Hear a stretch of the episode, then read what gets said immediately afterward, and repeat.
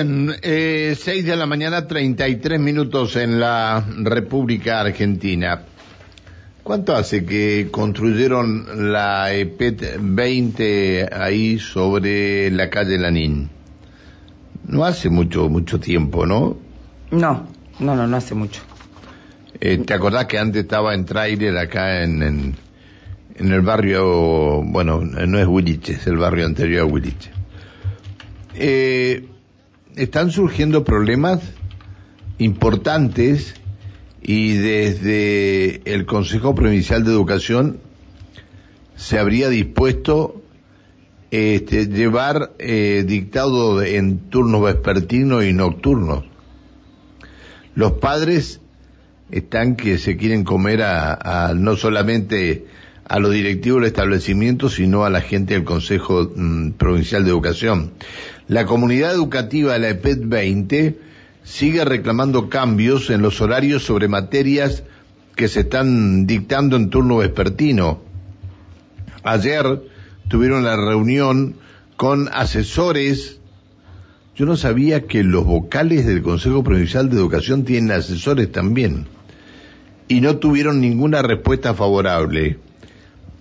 Lograron que este que el defensor del pueblo los acompañe en esto y que busque mediar entre las partes. Roque Sardá es papá de un alumno que concurre en la EPED 20. Hola Roque, buen día. Buen día, Pancho Cachado. Buen día. Gracias por atendernos, Roque. A ver, No, Roque, no. resumino, resuminos bien, en, en 30 segundos, cuál es la realidad. La realidad es como usted estaba preguntando, hace cinco años que se inauguró. Ah, claro, fue en el 2017, tiene razón. Sí, fue el gobernador como muy platillo, inauguró esta escuela con un Zoom que debe ser, debe tener un Zoom como ocho veces el tamaño del Teatro Español, pero no previeron el crecimiento, con, acompañando el crecimiento de los alumnos con, con aulas. Entonces los papás, cuando nos topamos con esta triste realidad de que nos pasan a los chicos forzosamente, como en otras épocas no democráticas, a un al cursar de noche, dijimos no, planteamos en una nota con 10 puntos que no me voy a explayar en la misma hora, pero planteamos fundamentalmente el problema de seguridad, el componente de los chicos que van psicológicamente a la escuela afectados y el tema de que podíamos presentar una solución y pedimos la colocación de trailers pero de nueva generación. Hicimos un contacto con algunos de los que venden o alquilan trailers de las petroleras que son realmente hermosos. Yo por cuestiones laborales tuve contacto con eso con las empresas con Electrificadora del Valle, el Pérez Company y todo así que las conozco. Conozco cómo se puede hacer y bien.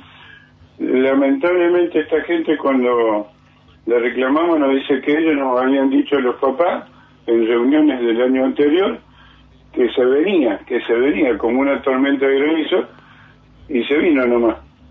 Y cuando planteamos la solución nos dijeron que no. Lo único que en la escuela nos habilitaron a, a juntar firmas y empezamos. Y bueno, eh, siempre ellos con sus treces de que no, no correspondía. Entonces los papás nos agrupamos, formamos un grupo de tutores del P20 y fuimos al consejo. ¿Qué nos encontramos? De la mano de, de uno de los asesores de la vocalía de la comunidad, que es la representación que legalmente tenemos de acuerdo a la ley de educación. Están representa estamos representados. Bueno, nos llevan, nos solicitan hablar con la gente de técnica y la gente de la técnica una pared. Es decir, a ver, eh, perdón, ¿los atendió el vocal por la comunidad?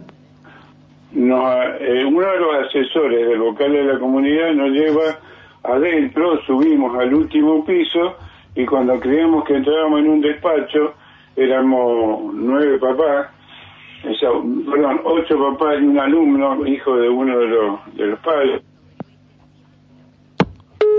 Uy, Dios. Se nos cortó la comunicación. Estábamos hablando con Roque Sardá, papá de un alumno de la EPET 20.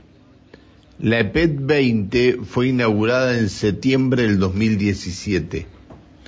los directivos de la EPET 20 junto con el Consejo Provincial de Educación, eh, la escuela se ha, se ha desbordado, entonces han querido hacer o quieren hacer tres turnos en el establecimiento, matutino, vespertino y nocturno. Los papás, eh, eh, es una, una zona insegura esa, este, todos lo sabemos, están preocupados los papás por lo que este, llegue a, a pasar cuando los chicos, porque los chicos tienen que ir con, con Nobu y todo lo demás. A ver, Roque, ¿estás ahí? Sí, sí. Nos atienden en un pasillo, pensemos que iba a ser una reunión más formal. El asesor no, no, de la vocalía nos pone al frente ahí con un, un señor eh, Gustavo Reyes, eh, que nos empieza a decirnos, primero nos escucha con las manitos, le pedimos que lea la nota, que todavía no había llegado, porque nosotros, nosotros la nota la pusimos a las 16.50 en la escuela el viernes, o sea, no creo que operativamente, por más que la hayan mandado con mail, la hayan tratado. El punto es que eh, no quiere leer la nota y se hablen ustedes. Bueno, empezamos a hablar, te imaginas, todos los padres plantearon los problemas. Y se negó. Yo quiero, quiero explicar, los chicos no pueden ir de noche, eso está previsto, no hay condiciones de seguridad, no hay colectivo, hay despacio, despacio lugares distantes, desde Cuenca 15, Z1, eh, Plotier, Cenillosa, Chipoletti que vienen. Ellos tenían que haber construido aula y no lo hicieron, entonces nosotros le damos la alternativa por escrito de que pongan trailer, pero que se comprometan a seguir construyendo aulas, cosas que podrían haber hecho en pandemia cuando no había concurrencia áulica. No lo hicieron, bueno, la pared fue, no, los trailers no.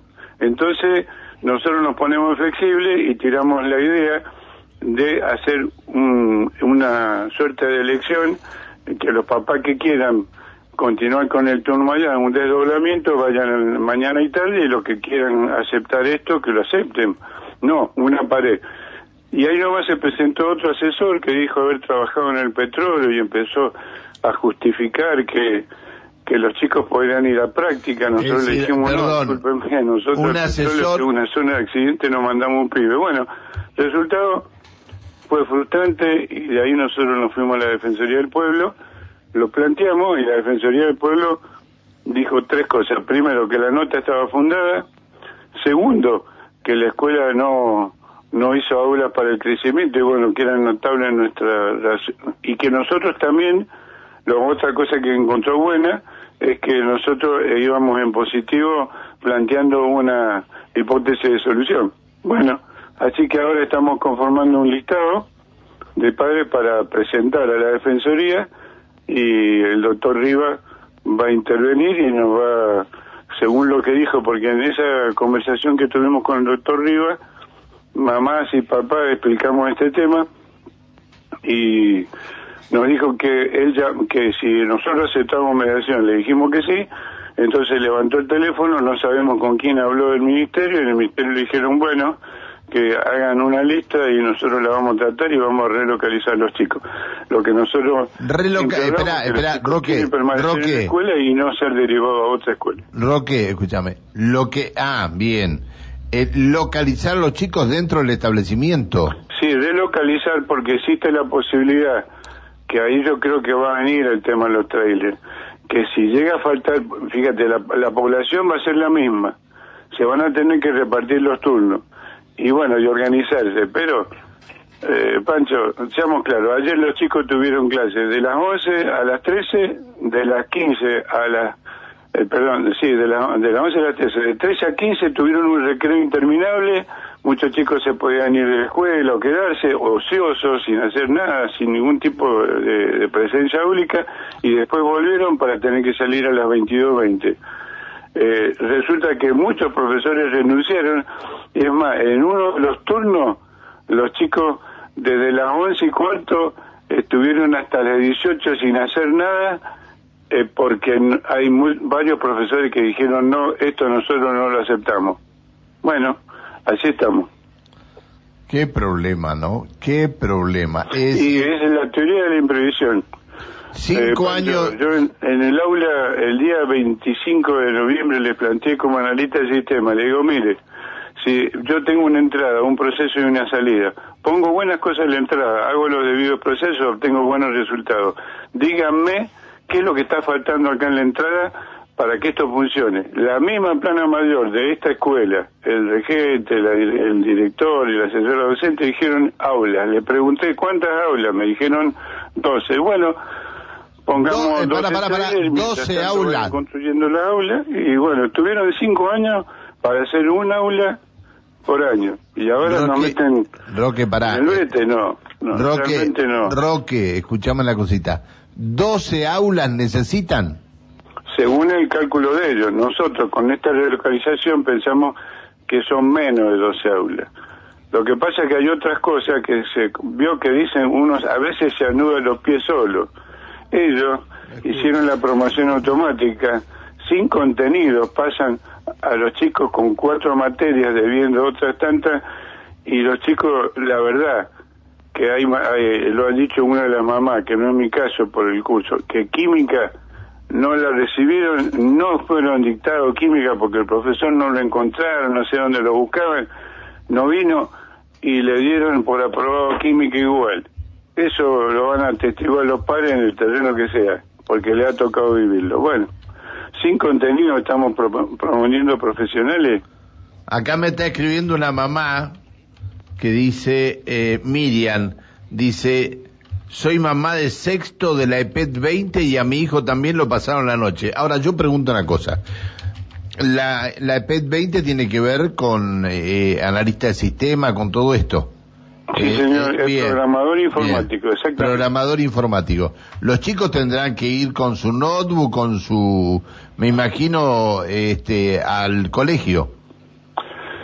Imagínese, una vez que los marcan, lo, asaltan y le roban la notebook, que es mucho mejor eh, esto, esto, esto es lo que te quería decir. Qué, qué directivos, eh, qué directivos. Es decir, a ver, y la construcción eh, 12 aulas piden después de 5 años de construida la escuela, piden 12 aulas más. Lo que pasa es que esto fue mal, programado, Pancho, porque yo no puedo hacer semejante Zoom. Yo lo invito a la comunidad de Neuquén, no solamente a la educativa del curso, que vayan a ver lo que es el Zoom. Son, le digo, como ocho cines español. Ese dinero lo podría invertir en aula y no tendríamos esta problemática. Está bien. Bueno, Roque, vamos a esperar a ver qué, qué decide o qué puede hacer el doctor Ricardo Riva, el defensor del pueblo. Este, y, bueno, eh, tiene razón el papá, no previeron con tiempo este cambio.